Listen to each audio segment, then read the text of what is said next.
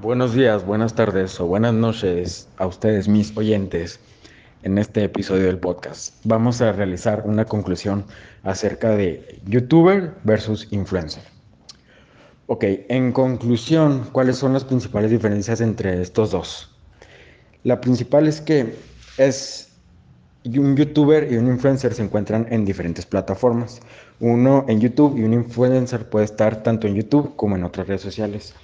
Otra de las diferencias es que a mi punto de vista es más fácil ser influencer, ya que premia diferentes aptitudes, a diferencia de un youtuber, en el cual a mi punto de vista tiene que crear contenido más largo y más, más interesante y de un tema específico, a diferencia del influencer. El cual, otra diferencia es que hoy en día está muchísimo más competido el influencer que el youtuber.